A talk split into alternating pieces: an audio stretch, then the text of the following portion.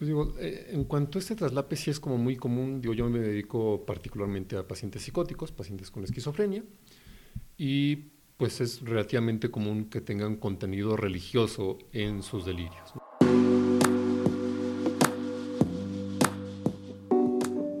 Estás escuchando Encuentros de Mentes. Yo soy Carlos Arroyo. En este episodio tengo el gusto de platicar con Antonio Ríos Ortiz acerca de su trabajo como médico psiquiatra y de sus investigaciones sobre los síntomas de algunas enfermedades mentales y su parecido o conexión con ciertas experiencias religiosas. Como panorama general, abordamos tres áreas principales, la psicosis, las experiencias disociativas y el uso de sustancias psicoactivas o enteógenos.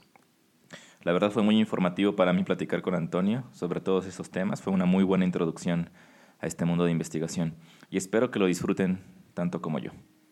Antes de arrancar, me gustaría recordarles que pueden encontrar este y más episodios en todas las plataformas de podcast, en iTunes, Teacher, Google Podcast, Spotify, etcétera, en las cuales pueden suscribirse y si gustan dejarnos una calificación o comentario. Ahora sí, les dejo mi conversación con Antonio Ríos. Bueno, pues muchas gracias Antonio por estar aquí en, para acompañarme en este episodio de Encuentros de Mentes. No, nada, mucho gusto. Este, solo para dar un poco de contexto de dónde nos conocemos y, de qué se va a tratar un poco nuestra plática, me gustaría comentar que nos conocimos en un diplomado, en el diplomado de Antropología de las Religiones en la ENA, que terminó hace, hace poco, creo que en septiembre también, ¿no? Por ahí. Ah, sí, hace un par de meses. Sí, hace un par de meses. Entonces, en este diplomado, bueno, para empezar, ¿qué te pareció ese diplomado? Pues digo, yo viniendo de un área totalmente ajena a la antropología y ciencias sociales, digo, pues estuvo como interesante la, experiencia. Yo me dedico a cuestiones más de neurobiología, este, y de una forma eh, pues introductoria, me, me, pareció bastante bueno, ¿no? Como el conocer más el abanico de creencias religiosas, ¿no? Este, desde lo más común o tradicional hasta un poco, pues algunas un poco ya más distantes, ¿no? O que tenemos menos contacto. Entonces me pareció como un buen acercamiento a, tanto al, fenómeno religioso como a lo que sería el, mundo de las ciencias sociales. ¿Y por qué te interesó entrar al diplomado específicamente de, religiones a ti? Pues digo, más que un tema profesional, es creo que es más un tema personal. Yo siempre me, me, gustó como la, la, cuestión de la religiosidad, las mitologías, como conocer la creencias, sus de, de distintos pueblos.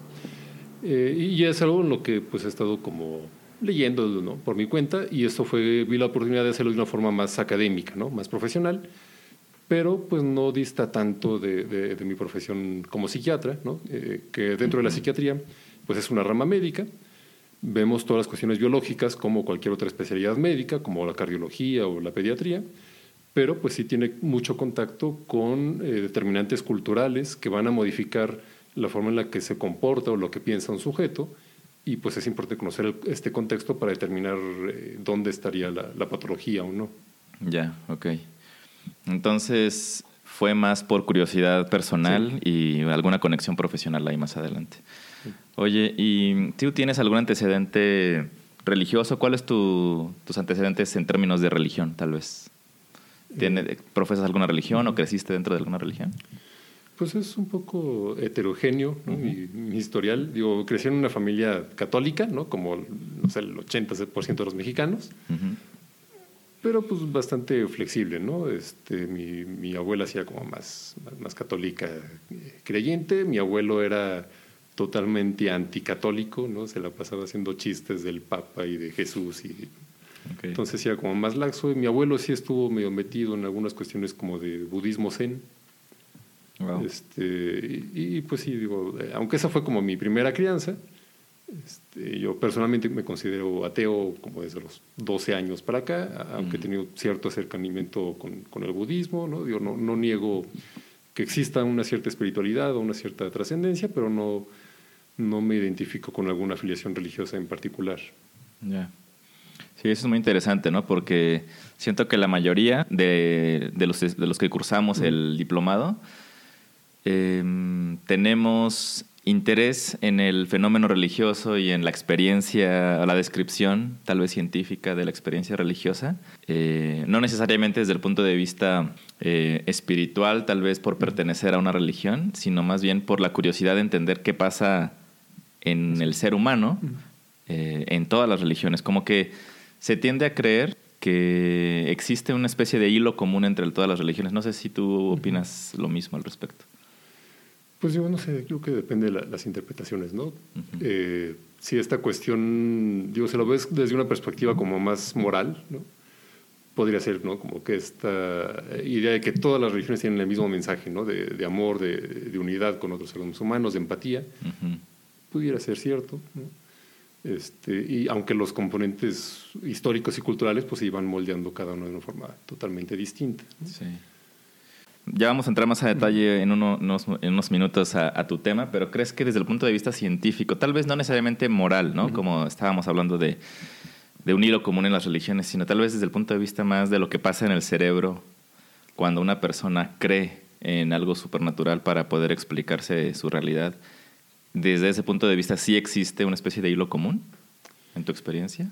Mm, digo, no sé qué tan estudiado esté a profundidad, pero de primera instancia pudiera ser, ¿no? Que, el cerebro tenga estas ciertos circuitos, estas ciertas conexiones que nos predisponen a ser un ser, eh, un ser religioso, ¿no? o, sea, el ser humano como un, ser religioso por naturaleza, que de alguna forma explicaría por qué culturas en todas partes del mundo han desarrollado una cierta espiritualidad o una cierta religiosidad sin un contacto cultural entre ellas, ¿no? Como algo, como el lenguaje, pues. Claro.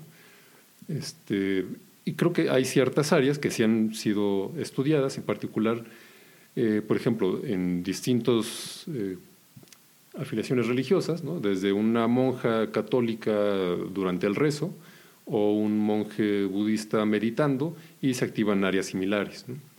Eh, digamos, estos fenómenos similares al trance, ¿no? o más cercanos a una experiencia espiritual. Y, eh, a lo mejor no tanto el hecho de creer o no, que eso pudiera ser una cuestión más cultural, pero la vivencia del, del trance o la vivencia del acercamiento espiritual, creo que eso sí pudiera tener bases biológicas comunes en distintas religiones. Qué interesante.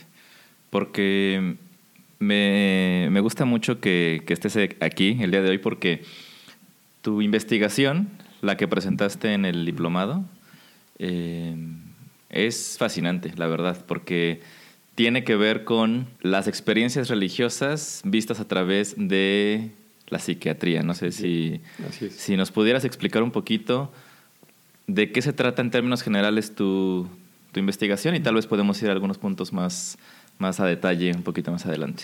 Pues bueno, en términos generales lo que hice fue eh, buscar cómo desde la psiquiatría o de los modelos, eh, bueno, para empezar, la psiquiatría pues es una rama de la medicina, entonces nos dedicamos a estudiar la patología, ¿no? como cualquier otra rama médica. Okay. Entonces, pues sí, son modelos de enfermedad, y dentro de estos modelos patológicos tienen ciertas similitudes con algunas experiencias religiosas, ¿no? con algunos fenómenos, por llamarlos de alguna forma, eh, extranaturales. ¿no? Mm. ¿No? Es decir, todo aquello que va, pues, va más allá de, nuestra cotidianidad, que a lo mejor la religión pues, tiene que ver mucho también con la cotidianidad, pero más estos fenómenos, eh, el que tiene una visión, el que le habla, se contacta con las divinidades, etcétera, y que eso tiene ciertas similitudes con algunos modelos dentro de la psiquiatría, particularmente la psicosis, eh, probablemente más adelante explique un poquito más de qué se trata de esto, los fenómenos disociativos y los eh, estados alterados de conciencia, ¿no? particularmente inducidos por sustancias eh, psicotrópicas, ¿no? por alucinógenos. Ok, entonces son estos tres, estas tres áreas son en las que te enfocas en tu, en tu investigación, ¿no? Estas tres áreas.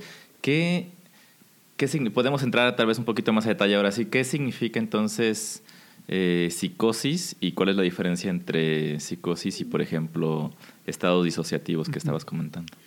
Bueno, la psicosis es un grupo de distintos trastornos. La, psicosis es un síntoma que se presenta en varios trastornos, en los que la característica principal es la pérdida del juicio, ¿no? la, pérdida del, contacto con la realidad y una distorsión en la interpretación de los distintos estímulos. Entonces puede ser alguien que tenga delirios de referencia, de persecución, quiere decir que piense que sus vecinos lo están espiando, que todos los mensajes que encuentra en libros, en la televisión, son mensajes personales, interpreta esto como una cuestión personal, o piensa que lo están espiando, que lo están siguiendo, etc. O incluso cuestiones alucinatorias, es decir, percibir algo que no está ahí, ¿no? Eh, escuchar una voz, eh, ver eh, una visión, una aparición, etc. Entonces las alucinaciones son parte del término general de psicosis. Dentro de psicosis, pues habría varias enfermedades que lo producen. Quizá la más conocida sería la esquizofrenia, una, la enfermedad psicótica por excelencia. Mm, ¿Y la esquizofrenia eh, qué características tiene más particulares o que la definen más? Pues es una psicosis crónica, es decir, es una psicosis mm. que dura mucho tiempo, años, toda la vida. Este, con todos estos síntomas y que además se acompaña con lo que le llamamos síntomas negativos, que son síntomas por déficit. ¿no? Por ejemplo, la bulia, que es la falta de voluntad, son personas que eh, el cerebro pierde la capacidad de desarrollar esa voluntad y entonces se queda todo el día en la cama, no busca un trabajo, no busca una actividad, la pérdida del interés en la socialización, dificultades incluso para desarrollar esta socialización, descuido personal, etc. Okay. Entonces, todo eso son lo que llamamos síntomas negativos y la psicosis propiamente, los delirios, las alucinaciones son lo que le llamamos síntomas positivos. En la esquizofrenia existen estos grupos de síntomas durante meses o años. ¿Y e, existe una cura para la esquizofrenia actualmente? Existen tratamiento eh, con medicamentos que se llaman antipsicóticos, precisamente, y controlan bastante bien los síntomas psicóticos. O sea, con medicamento podemos controlar bastante bien que alguien ya no escuche voces o que ya no interprete que sus vecinos lo espían o que tiene un chip en el cerebro. E, eso se, se trata con relativa facilidad. Eh, para lo que no hay, y, digo, eso no quiere decir que sea una cura, es un tratamiento, eh, lo que hace es controlar esos síntomas. ¿no? Si, si dejara de tomar el medicamento es muy probable que tenga una recaída. Para el otro grupo, los síntomas negativos, para eso sí no hay hasta el momento algún tratamiento, ¿no? y, que desgraciadamente eso es lo que causa la discapacidad en el paciente. Ok, entonces, ¿hay entendimiento de qué causa eh, los síntomas psicóticos en general? O... Pues son, lo, que se estudió son... O son bastante aleatorios. Le puede pasar a cualquiera, ¿correcto? O... Vaya, le, puede, podría, le podría pasar a cualquiera, eh, aunque digo, sí estudia, bien estudiado algunas vías, algunos neurotransmisores involucrados en el desarrollo de psicosis, este, que son los, los, que están alterados en la esquizofrenia. Ahora, que le pueda dar a cualquiera particularmente esquizofrenia es aproximadamente el 1% de la población. Entonces, pues digo, no es tan común, pero tampoco es tan raro, ¿no? uno de cada 100 personas. Aunque alguien puede tener psicosis por otras razones, ¿no? por ejemplo, por un problema metabólico, por un problema neurológico. Puede ser un evento este, traumático, tal vez, que le desencadene una. Es difícil que sea por un evento traumático, ¿no? Este, generalmente, o sea, aunque un estresor externo puede, eh, eh, por ejemplo, alguien que ya tiene una predisposición genética, eh, que ya su cerebro tiene ciertas conexiones anómalas, sí, los estresores de vida, ¿no? y sobre todo esto se presenta en la adolescencia o inicio de la edad adulta, los veintitantos años, eh, si estresores, no sé, rupturas de pareja, pérdida de trabajo, etcétera, pues pueden acelerar el hecho de que se presente eh, uno de estos cuadros, pero no que sean la causa eh, directa, no específica. O sea, eso puede causar a alguien que no tenga esa predisposición y no por eso va a tener un cuadro psicótico. Ok, y lo interesante de todo esto para mí, desde el punto de vista también del diplomado, es el traslape que puede ocurrir ¿no? entre estas manifestaciones psicóticas y las experiencias denominadas religiosas. Tal vez, como comentabas hace un momento, escuchar voces o sentir que, eh, pues no sé, un, ángel te, guía o algo parecido, podría ser explicado a través de este tipo de síntomas, ¿no? Y, el hecho de, de controlarlos, no necesariamente curarlos, pero tal vez tratarlos con medicamento, pudiera tener un impacto interesante, tal vez considerado negativo por parte del paciente, ¿no? Quitarle esa voz de Dios a lo mejor o esa voz de un ángel. Eh, ¿Qué tipo de casos este, conoces tú o te ha tocado ver? Exacto, pues digo, eso sí suele ocurrir, ¿no? Okay. Este, usualmente, digo, no, no en todos los casos, pero sí la gran mayoría de los pacientes con esquizofrenia o con otro tipo de psicosis, las alucinaciones o los delirios tienen un contenido negativo. ¿no? Este, son voces que los insultan, que los amenazan, que les dicen que se suiciden, etc. Son raros, digo, no quiere decir que no existen, pero son raros los que llegan a tener cuestiones más positivas, ¿no? o que les gusta tener esta, este componente. Y otro problema es que el paciente pues, usualmente no se reconoce como paciente o no encuentra esto como una enfermedad. Es decir, de pronto pues empieza a hablar con los ángeles, ¿no? O le habla a Dios o, o, nota cosas raras en su ambiente y ve que sus vecinos él puede identificar en la mirada que son enviados del diablo. Pero él lo vive dentro de, de, su cotidianidad. Para, eso, para él eso forma parte de su historia. No lo identifica como síntoma de una enfermedad. Él está completamente convencido de que eso es parte de su realidad. Claro. Y eso pues dificulta el, el, el, tratamiento, ¿no? Porque dice, pues ¿para qué voy al médico si yo no, no, tengo ninguna enfermedad, ¿no? El problema es que me está hablando Dios o el diablo, ¿no? Y a la hora de tratarlo, pues eh, hay dos partes, ¿no? Una la cuestión meramente farmacológica y otra el trabajar con la conciencia de enfermedad, es decir, que el paciente reconozca estos síntomas como síntomas, vaya, que, el escuchar voces es parte de una enfermedad, este, que vaya teniendo este entendimiento. ¿no? Pero sí, al, al, principio, en algunos casos, pues sí, el paciente está tan seguro de que habla con los ángeles o habla con Dios, que pues niega eh, el acceso al tratamiento. Sí, porque me podría imaginar, ¿no? Un caso en el que, o debe ser muy interesante empezar a a analizar a una persona que toda la vida ha escuchado cierta voz o, o, cree que eso es parte de la realidad y que en algún momento se empiece a dar cuenta de que es solo ella o es solo esta persona la que, la que está escuchando esa voz, ¿no? Qué, este, qué difícil y qué fuerte debe ser eh, empezar a darte cuenta de que a lo mejor lo que ves no es la realidad. Eh, y podría comenzar una especie de, no sé si sea la palabra correcta, ¿no? Paranoia de creer que a lo mejor nada de lo que percibes es real, ¿no? Exacto. Eso suele pasar con algunos pacientes, ¿no? Como en, esta transición, pues sí, el, darse cuenta o, tener que dudar tanto de su propia convicción. ya, ya no puedes vivir tu vida tan seguro de todo lo que pasa porque dices, ah, que no sé no sé si esto es parte de mi enfermedad o, si, es real, ¿no? Y digo que es parte como del acompañamiento al, paciente y la transición durante este proceso, ¿no? Digo, independientemente de la cuestión meramente del medicamento. Ya. Entonces está por un lado la psicosis, Exacto, que es todo esto que acabamos de mencionar. Bueno, y mucho más. ¿Y cuál es la siguiente parte de tu investigación? Otro grupo, digo, esto pues por toda esa cuestión, ¿no? Un paciente psicótico pues va a escuchar a los ángeles o va a escuchar al diablo o dentro de su interpretación pues puede hacer asociaciones muy extrañas, ¿no? Este, encontrar ciertos, ciertos símbolos o, o, interpretar las palabras de una forma pues muy, muy sui generis y entonces a partir de eso interpretar mensajes divinos, etc. Okay. Eh, el otro grupo son los fenómenos disociativos, los trastornos disociativos, que, digamos, si, lo trato de aterrizar un poco a, conceptos más comunes, ¿no? Sería este concepto de histeria o de conversión, ¿no? Eh, estas personas con un suceso emocional eh, sobrecogedor y que lo manifiestan a través de una cuestión neurológica, ¿no? Por ejemplo, eh, desde un desmayo o una crisis convulsiva o, una parálisis, etc. Los fenómenos disociativos serían parecidos, pero dentro del ámbito pues, más psicológico ¿no? Eh, dentro del ámbito mental. Y las características es, digo, por eso se llaman de, disociación, un eh, apartamiento de, de, los, de los estímulos, ¿no? incluso de su propia identidad y de la memoria.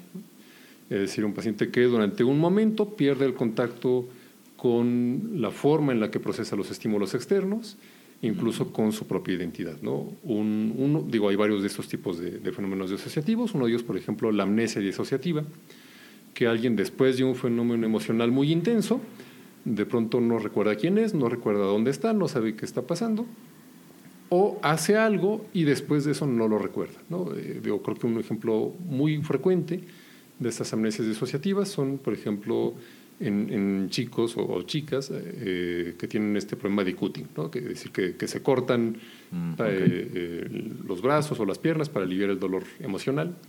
En muchos casos esto se presenta durante un fenómeno disociativo. ¿no? Después le preguntas, ¿es que a qué horas te cortaste? Pues es que no me acuerdo, cuando vi ya tenía la sangre. ¿no? Oh, wow, ¿en serio? Este, ese sería, por ejemplo, uno de estos tipos. Mm. Y algo que está catalogado en, el DSM-4 y en la eh, Clasificación Internacional de Enfermedades es el trastorno de trance y posesión, que está catalogado así como tal en, los catálogos de enfermedades psiquiátricas, trastorno de trance y posesión, dentro de estos fenómenos disociativos. Y que pues es esto, es una experiencia en la que hay una ruptura con la identidad y con el, procesamiento de los estímulos externos a raíz de un ritual o de una ceremonia religiosa en particular. Wow, ¿Qué, perdón, solo para retomar, ¿qué es, qué es el DSM-4? Ah, el DSM-4, bueno, que ahorita ya está el, DSM-5 desde hace algunos años, es el Manual Diagnóstico y Estadístico de Enfermedades Mentales de la Asociación Psiquiátrica Americana. Entonces es un catálogo de enfermedades mentales que tiene, bueno, surge en Estados Unidos, pero realmente el, uso es en varios países. Entonces, en este catálogo de enfermedades mentales también existe un traslape, digamos, con experiencias religiosas, como la o ciertas convulsiones o tal vez el hablar en lenguas y ese tipo de cosas también tienen que ver con esta disociación exacto por ejemplo digo de, lo que más he estudiado por ejemplo estos fenómenos de glosolalia ¿no? Eh, eh, en grupos pentecostales que empiezan a hablar en lenguas ¿no?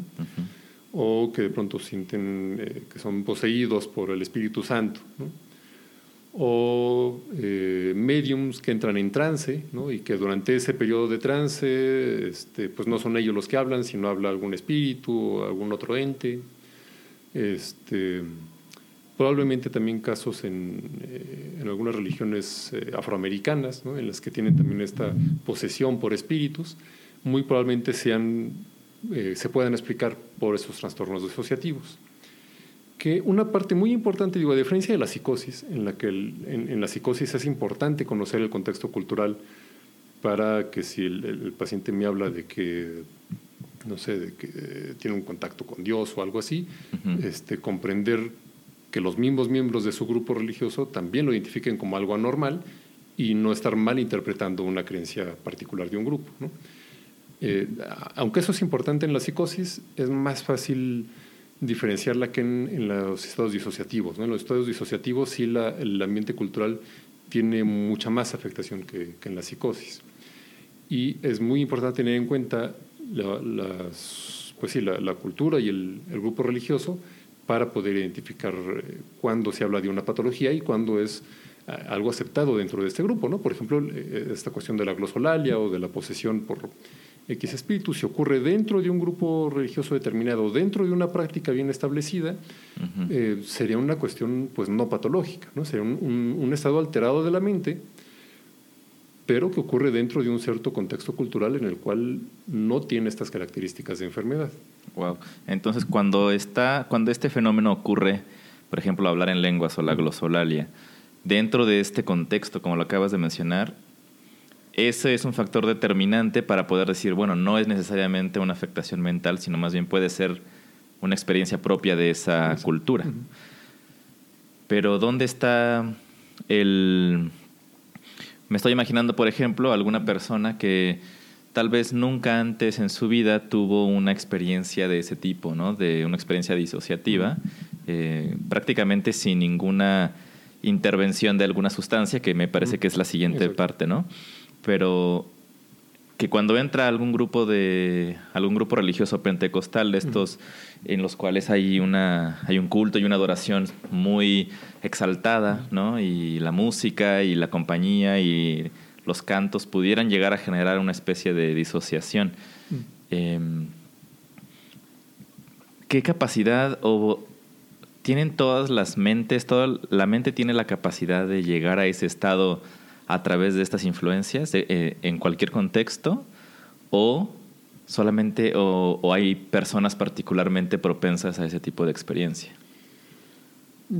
Pues digo, yo creo, digo, habría que estudiarlo ya más específico. Yo creo que es una capacidad que tiene la, mente, aunque si algunas personas pudieran ser más susceptibles que otras, ¿no? Digo, eh, por ejemplo, digo, fuera del contexto religioso, el hecho de que alguien tenga un fenómeno de amnesia disociativa, ¿no? que de repente ocurra un problema emocional muy fuerte y se, bloquee, ¿no? y entonces eh, de pronto no sabe quién es o, pierde el registro de ese evento, pues no a todas las personas les van a pasar, ¿no? O sea, se habla de que existe cierta predisposición. A lo mejor a todos les ocurre un evento traumático y aunque sea el mismo, no sé, un asalto o una cuestión este, más grave, aunque a todos les pase lo mismo, no todas las personas tienen estos fenómenos. Entonces, aunque sí exista cierta predisposición, eh, estos eh, hechos culturales pueden favorecerlas probablemente en, más fácilmente en personas ya predispuestas y con menor facilidad en personas que tengan una menor predisposición. No podría decir que todas, este, pero probablemente se, se comporten en un espectro, ¿no? en un abanico de, de, mayor a menor, ¿no? con distintos grados intermedios. Ok. Y entonces la tercera parte que acabamos un poquito de mencionar tiene que ver con el uso de sustancias. Exacto, con, sustancias eh, psicoactivas. psicoactivas. Eh, tal vez el, término más específico serían los llamados psicodélicos, ¿no? o los enteógenos. Que esta palabra de enteógenos significa eh, literalmente algo así como la capacidad de endiosamiento o de generar esta condición del Dios dentro de uno y que está relacionado con todas aquellas llamadas plantas sagradas, ¿no? el, compuesto de la ayahuasca, el peyote, el, los hongos alucinógenos, aunque no, no son plantas, eh, incluso animales, ¿no? como ahora que está pues, más o menos de moda el, el bufo alvarus, ¿no? este sapo con, con, DMT. todas estas sustancias tienen ciertas características, la mayoría actúan sobre receptores de un neurotransmisor que se llama serotonina, es una sustancia que el cerebro usa para comunicarse entre las neuronas y que inducen estas experiencias eh, extranaturales. ¿no? De ahí que pues, distintos grupos hayan utilizado este tipo de sustancias para rituales religiosos, ¿no? este, digo, muy comunes en, en, América, en, pueblos indígenas, aunque digo, también hay registro de estos usos en, Europa o en, prácticas chamánicas en Asia, etcétera. Estas plantas o estas sustancias tienen la capacidad de producir estas experiencias eh, místicas, en las que comparten, digo, como regresando un poco al primer punto, en distintos grupos tienen más o menos las mismas eh, características, ¿no? esta sensación de unidad con, con, el todo, con el cosmos, con otros seres humanos, la disolución del ego, ¿no? de la, solución de, de la propia identidad, y la experiencia de, trascendencia, ¿no? de algo más allá de, lo humano. Y que tal vez serían puntos en común desde una práctica ritual eh, en un grupo náhuatl o, zapoteco o lo que sea, o en, la experiencia mística de, una monja, este, o, en uno de estos grupos pentecostales, o en un místico sufi, este, aunque las corrientes religiosas eh, o, en un budista eh, meditando, aunque las experiencias sean distintas, o, bueno, el componente cultural sea distinto, la experiencia tal vez tenga muchos puntos en común. Estas sustancias pueden inducir este tipo de experiencias, incluso un poco sin el contexto cultural. ¿no? O sea, tal vez la experiencia mm. sea similar y ya el contexto cultural es lo que le daría la interpretación tanto para el individuo como para el grupo que lo rodea. Ok, entonces una persona podría llegar a experimentar una, digamos, un arrobamiento completo de sus sensaciones, de sus pensamientos, una energía o tal vez una unidad con el cosmos y no llegar a concluir que fue una experiencia religiosa, sino que simplemente activó ciertas puertas de, de su conciencia. Entonces, Em, ¿Por qué crees tú que, que, esté en estos momentos tan de moda, por así decirlo, o se escuche mucho más ahora el, el uso de estas sustancias psicoactivas para generar precisamente ese tipo de experiencias? Yo creo que es un poco eso, ¿no? Como esta búsqueda de la experiencia espiritual, eh, pues un tanto más inmediata, ¿no? O, más mm. eh, pues un poco más a la carta, un poco más descontextualizada, ¿no? que, pues ya sin importar tu, antecedente religioso, con esto vas a poder llegar a esta experiencia mística. Y sobre todo hay mucha relación con la parte terapéutica, ¿no? Digo, muchos de estos grupos que, lo manejan, lo, manejan como esta cuestión de sanación, como una experiencia mística que va a producir una sanación espiritual y eso llevaría incluso tal vez a una sanación emocional o psicológica. ¿no? De lo que se ha estudiado ya dentro del ámbito psiquiátrico científico es que estas sustancias modifican de tal forma eh, las redes neuronales facilitan la plasticidad de estas y pudiera ser más fácil un proceso terapéutico, un proceso de psicoterapia, que son procesos a, largo plazo, pero que de momento estas sustancias pudieran abrir las puertas, por así llamarlo, para moldear de una forma más sencilla la mente, ¿no? es decir, romper esta rigidez cognitiva, ¿no? modelos de pensamiento que tenemos repitiendo desde que somos niños, y esto al, reorganizar el cerebro es otra vez como devolverle esta plasticidad para poder modificarlo y tener pues entonces ahora sí un proceso de terapia psicológica y, emocional. Ya, entonces este tipo de, de sustancias están empezando a, a utilizar en, en, tratamientos actualmente. De, hecho, estas empezaron a usar desde los 60 hasta que se prohibió el, uso de psicoactivos, de, estos psicotrópicos, este, con la presión del, del LSD. Y lo que está viendo ahorita es un resurgimiento de la investigación médica en el uso de estas terapias, incluso en, el uso de estas sustancias eh, ancestrales, ¿no? utilizadas por, grupos este, indígenas de, forma milenaria, eh, pero ahora estudiarlos desde el ámbito de la medicina biomédica. Entonces, particularmente, pues ha, habido ahorita estudios, lo, lo, que más hay es con LSD y algunos con psilocibina.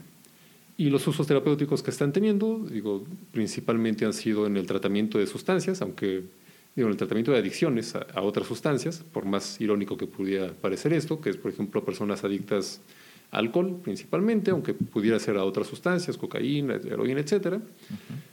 Y tratar esa adicción con otra droga, que sería la sustancia eh, enteógena, ¿no? por, por medio de un psicodélico, que tiene mucho menor riesgo de adicción que otras sustancias y que pudiera favorecer esta plasticidad neuronal para eh, nuevamente romper esta rigidez producida por la misma adicción. Claro. Y algo también muy, muy interesante de este tipo de sustancias, que, de lo cual he, leído y escuchado, es que no son para todas las personas, ¿no? O sea, es, es, llega a ser una experiencia tan intensa y tan fuerte que pudiera afectar posiblemente de forma negativa eh, a la persona. No, no, significa que va a ser una especie de, de cura milagrosa, sino que, como dices, ayuda a que estos canales o estas conexiones neuronales que están como tan rígidas, y por ejemplo en el caso de una adicción, ¿no? Es una especie de una, una acción repetitiva con una consecuencia negativa a largo plazo. Eh, cuando se logra vencer esa rigidez a través de una de esas sustancias, eh, pueden llegar a dejar este tipo de, adicciones. Y es, es, impresionante leer los testimonios de eso, ¿no? Pero, ¿qué, ¿qué, nos podrías decir respecto a que este tipo de sustancias, por ejemplo, la psilocibina o incluso el DMT, como tipo de experiencia eh, curativa, eh, no es para todos? ¿Qué nos podrías decir en ese sentido? Aquí creo que habría dos puntos, ¿no? Uno, la forma en la que se usa y otro en quién lo usa. En cuanto a la forma, eh, eso precisamente, digo, no es lo mismo que, alguien lo consuma en, su casa ¿no? o por su cuenta, a quien lo consume dentro de un contexto, ya sea un contexto ritual, dentro del grupo religioso, con, un cierto este, contexto cultural en torno al, uso ritual de estas sustancias y que entonces sea interpretado como un acto de contacto con la divinidad o con la espiritualidad, etc. y tiene una cierta guía o dentro de un contexto psicoterapéutico, en, el cual va a estar tomando la, sustancia, pero va a tener un guía, un, terapeuta, un psicoterapeuta o un médico psiquiatra que va a poder guiar esa experiencia de una forma eh, terapéutica. Hay quien lo hace de una forma descontextualizada totalmente. Eso en cuanto a la forma. Y en cuanto a la persona, pues sí, alguien que, digo, aunque probablemente no podamos saber quién tiene una mayor predisposición a trastornos psicóticos, hasta que ocurre, pero sí podríamos evitar en personas que ya han tenido un antecedente, quien ya ha tenido un, un episodio psicótico o ya ha tenido un episodio de manía o, o, ya tiene un diagnóstico de trastorno bipolar o de esquizofrenia o sus familiares directos tienen alguno de estos trastornos, pues no sería lo más recomendable que experimentaran con estas sustancias por el riesgo que también puede ocasionar de empeorar estos trastornos psicóticos ya preexistentes. Okay. Algo muy interesante también que me parece así, que me explota la cabeza cuando lo, lo, leí, es que el cerebro, eh, bueno, me voy a regresar un pasito. Las, hay muchas personas que tienen esta reticencia o negación al uso de ese tipo de sustancias, ¿no? Como que, como decías hace un momento, parece irónico que para dejar la adicción a una droga estemos usando una pues con, un, con un efecto inmediato y, tan poderoso en la mente, ¿no? Entonces me parece muy interesante que los seres humanos no tendríamos ninguna reacción ante ese químico si no, eh, si no, tuviéramos precisamente la capacidad mental para lograrlo, ¿no? Como que eh, muchas personas dirían, pero ¿por qué, ¿para qué le juegas al cerebro? ¿Para qué tratas de moverle? Y es interesante que el cerebro ya tiene la capacidad para hacer eso. Digamos que eh, el cerebro tiene las puertas y estas sustancias son la llave. Si no existiera esa puerta, pues ¿para qué existe la llave, no? Entonces, esa es una forma de, digamos, justificar, tal vez entre comillas, la investigación en ese tipo de, materia, ¿no? Porque en, este, en estos momentos, ¿tú cómo percibes el avance en esta investigación? ¿Se ve prometedor aquí en México o en el mundo? ¿Hay algún movimiento que esté empujando la investigación de tratamientos mentales eh, hacia el uso de ese tipo de sustancias? Pues sí, está, bueno, estamos, digo, tendrá esto tal vez una década más o menos de que empieza como estas nuevas eh, investigaciones después de, lo que hubo en, los 60 este, como esta nueva ola de, de, investigaciones médicas respecto a los psicodélicos. Okay pinta un panorama prometedor, pero creo que todavía falta eh, pues mucho para poder aterrizarlo a, cuestiones terapéuticas, ¿no? Es decir, lo que hay ahorita son proyectos de investigación, este, se acaba de liberar, de hecho, hace como un mes más o menos, eh, por parte de la FDA, el uso de psilocibina para estos ensayos clínicos, pero nuevamente es en un contexto, eh, pues digamos, de, de investigación, ¿no? De que esto se aterrice a que ya tú puedas ir a, la consulta con el psiquiatra y te extienda una receta por este por LSD o por eh, psilocibina, digo, todavía falta un paso más, ¿no? Este, pero de, momento sí pinta como un panorama prometedor para, eh, pues sobre todo, tener una mejor eh, respuesta terapéutica ante los fármacos actuales, ¿no? que tal vez ahorita tenemos muy buenos tratamientos para depresión, pero pues eh, aproximadamente un 30% de los pacientes siguen sin responder a los antidepresivos actuales. ¿no? O el, gran problema de las adicciones, que hasta el momento no hay eh, farmacológicamente como un buen eh, mecanismo de tratamiento que realmente es 100% efectivo. Claro, y de ahí, de ahí, la importancia de que este tipo de investigaciones continúen, ¿no? O, por, o tal vez esa es la razón por la que, como dices, está como reavivándose. En la última década, no tengo las cifras, ¿no? Pero he leído eh, algunas investigaciones de cómo los antidepresivos o los tratamientos pues tradicionales que hemos ocupado para tratar depresión, adicciones, no parecen tener eh, pues una muy buena carta de recomendación, ¿no? Como que hemos insistido en no ver, bueno, tal vez hemos, no es la palabra, ¿no? Tal vez este, haya intereses de por medio, pero se ha insistido en no girar la mirada hacia este tipo de sustancias, pues posiblemente naturales, ¿no?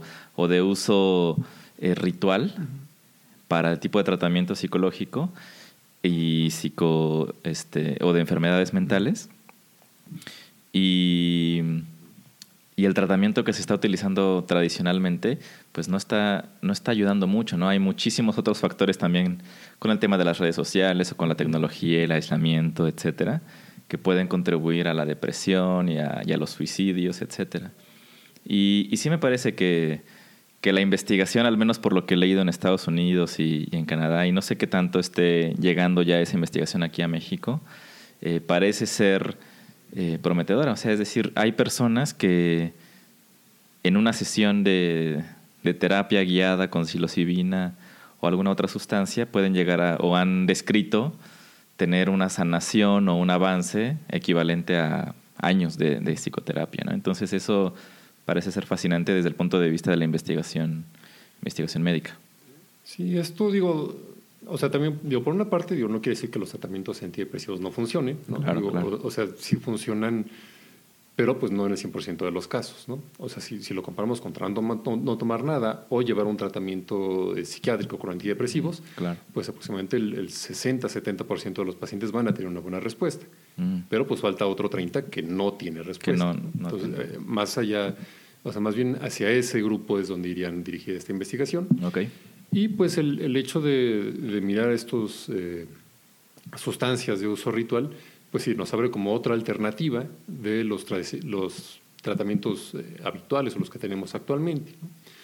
E, estas experiencias, pues sí, un tanto anecdóticas, ¿no? De estos grupos de retiros de ayahuasca o, etcétera, pues probablemente sí tenga, con, con, una sola dosis o con pocas dosis, tal vez tenga una respuesta pues muy llamativa de inicio. Más allá de eso ya no sabemos, habría que pasarlo de, exactamente de la anécdota a, una investigación formal para poder tener evidencia de cómo es que está funcionando esto. Claro.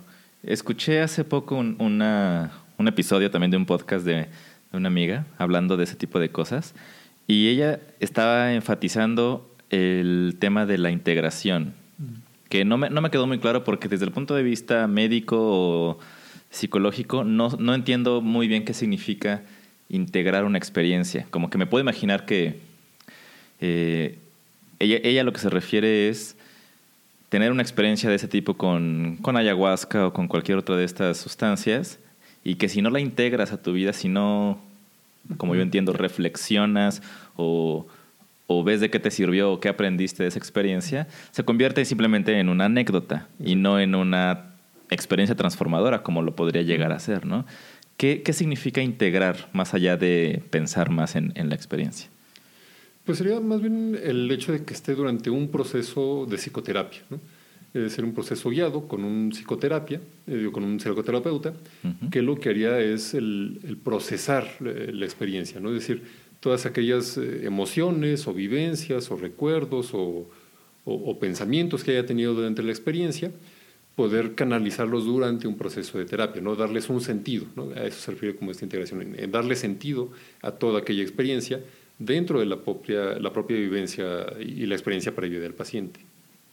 Ok, es un poco, eh, cuando ocurre este tipo de experiencias en el contexto de un ritual religioso, es darle un significado, ¿no? es darle un sentido. Tal vez de ahí viene o de ahí podría venir la, la integración cuando una persona tiene ese tipo de experiencias en ese contexto, ¿no? Exacto, es un poco eh, exactamente el contextualizarlo y el darle un, significado para el individuo, ¿no? que en este caso es eh, bajo las herramientas de la psicología, pero pues sí, dentro de, un contexto ritual en un individuo que se ha criado dentro de esa cultura y que todos estos elementos simbólicos y religiosos tienen un significado importante para el individuo, eh, el, en este caso no el terapeuta, pero el, chamán o el sacerdote o la, figura que esté guiando la experiencia, realizaría estas funciones integradoras, ¿no? estas funciones de darle un sentido a la experiencia que tuvo y que no se quede pues nada más en, una mera experiencia de, intoxicación. ¿no? Este, digo, de ahí sería un poco eh, cómo la cultura y cómo este contexto religioso o el contexto terapéutico haría la diferencia en una función meramente farmacológica, ¿no? que digo, la sustancia le va a hacer el mismo efecto a todos, pero será distinto a aquel que lo use dentro de un ámbito ritual, en un contexto religioso, quien lo use durante un proceso de psicoterapia o en un proceso eh, médico, terapéutico, y quien lo use en un rave, ¿no? en el que a lo mejor pues, sí disfruta mucho la experiencia o, el contacto en la fiesta, el, cómo siente la música, pero pues, no tiene más trascendencia eh, a partir de ello.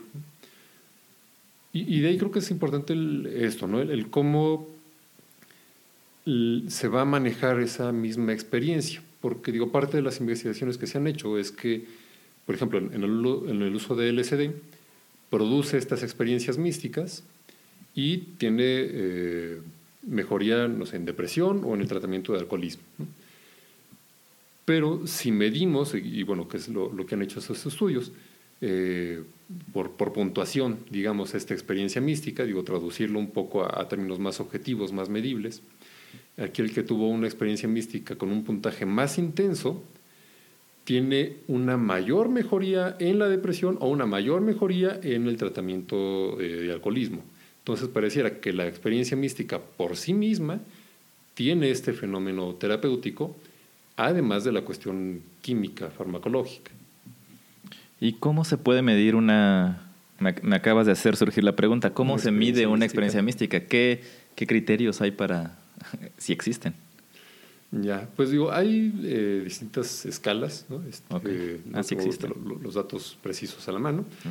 Pero hay escalas que lo que hacen es traducir eso, ¿no? De, una experiencia, eh, pues sí, muy, muy personal, muy subjetiva, tratar de traducirlo a, una puntuación que puedas calificar y que puedas medir en el ámbito de la medicina científica biomédica, ¿no? que, es con lo que trabajamos, trabajamos como números. ¿no? Sí, recuerdo, eh, en algún momento tú y yo platicamos de, o te mencioné este, este libro que se llama How to Change Your Mind, de Michael Pollan. Y él, ahora que recuerdo, sí, sí hace mención un poco de esta medición de la experiencia mística. No me acuerdo tampoco de todos los puntos, pero sí recuerdo que había alguno de, por ejemplo, disolución de ego, ¿no? Si experimentaste esto, significa tanto puntaje, ¿no? Y si encontraste eh, una comunicación con tu infancia o algo así. Un punto más. Un punto más, exacto. Entonces, qué interesante que se pueda medir una experiencia tan subjetiva y que mientras mayor sea ese puntaje, eh, aparentemente mayor beneficio psicoterapéutico tiene. Exacto. Y, digo, un poco ya fuera de esta cuestión de la experiencia mística, no digo, tal vez con convivencias más cotidianas, digo, porque no, no todos, digo, independientemente del grupo religioso o del uso o no de sustancias, o, de prácticas de trance como la meditación, tal vez no todos tienen como esta experiencia con la divinidad, ¿no? Pero tal vez todos los creyentes de, cierto grupo o rezan o oran o, realizan algún ritual, este, o acuden a un servicio, a una misa, a una ceremonia, etcétera, ¿no? dependiendo del, contexto religioso de cada uno. El hecho de que un, un paciente, digo, en el ámbito de la medicina, tenga una cierta afiliación religiosa o ciertas prácticas espirituales, eh, son de mejor pronóstico en algunas patologías, por ejemplo, en, depresión, en suicidio y nuevamente en el tratamiento de adicciones.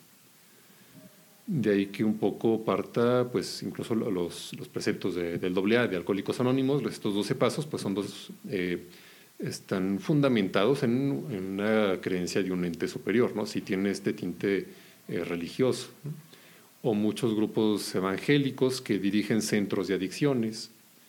Este, y, bueno, independientemente de esto, en investigaciones que se han realizado en, otros países, sí hay cierta asociación entre la espiritualidad del paciente con un mejor pronóstico en el tratamiento de, depresión o, de adicciones, o incluso para prevenir el suicidio. Wow, también entonces. Qué interesante. Oye, ¿y qué eh, experiencia o relato no tiene que ser necesariamente algún paciente tuyo o algo así, eh, nos pudieras ejemplificar sobre, sobre este traslape de los contextos religiosos, la experiencia religiosa, la experiencia mística, con síntomas o psicopatologías o psicosis que te parezca o que te haya parecido a ti muy interesante. Pues digo, eh, en cuanto a este traslape sí es como muy común, yo me dedico particularmente a pacientes psicóticos, pacientes con esquizofrenia, y pues es relativamente común que tengan contenido religioso en sus delirios, ¿no? Entonces, por ejemplo, que, o sus alucinaciones. Entonces es relativamente frecuente pacientes que traslaten esto, ¿no? De que Dios les da un mensaje, ya sea como una alucinación, es decir, que escuchen directamente la voz de Dios o que escuchen la voz del diablo eh, que los está amenazando, que los insulta o que les ordena que, se maten o que se lastimen, o misiones que pueden interpretar, digo, en muchos casos es a leer la Biblia, ¿no? y entonces hacen una interpretación, eh, pues sí, muy sui generis de, de, un versículo y entonces lo interpretan de una forma muy personal y a partir de eso dicen, ah, es que yo tengo una misión o tengo que emprender un ayuno, este, y cuestiones que pudieran ponerlos en riesgo, ¿no? Por ejemplo, un paciente que, que, deja de comer durante mucho tiempo, pues está poniendo en riesgo su, fisiología y su salud. O no necesariamente tiene que ser un texto religioso, ¿no? Ven la tele, ven un noticiero e interpretan de una cierta forma lo que está en el noticiero como un mensaje divino hacia ellos mismos. ¿no? Ok, sí, a eso iba, como que te iba a preguntar si existe alguna estadística tal vez de que ese tipo de fenómenos están más relacionados con, cosas religiosas o por qué este lenguaje religioso suele ser un, desencadenador de esto, ¿no? ¿Por qué no es como con El Señor de los Anillos o Harry Potter? No sé, podría ser, ¿no?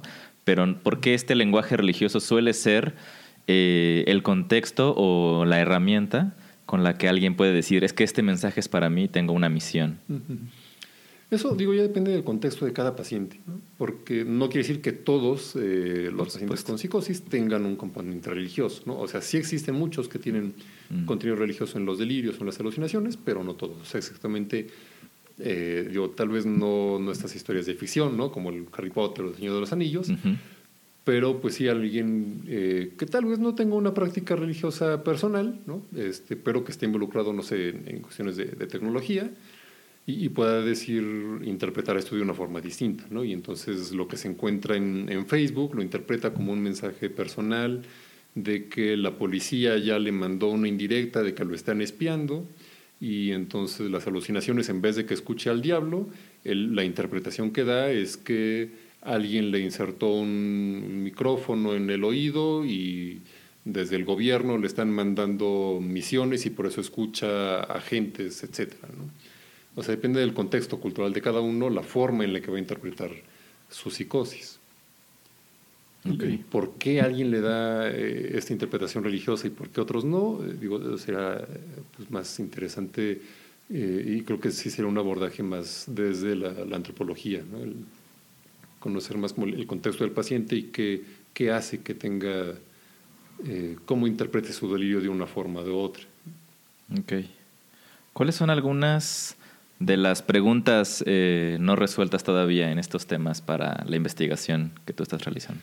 Pues yo creo que un, un par de preguntas como bien importantes es una con la que eh, comenzabas, ¿no?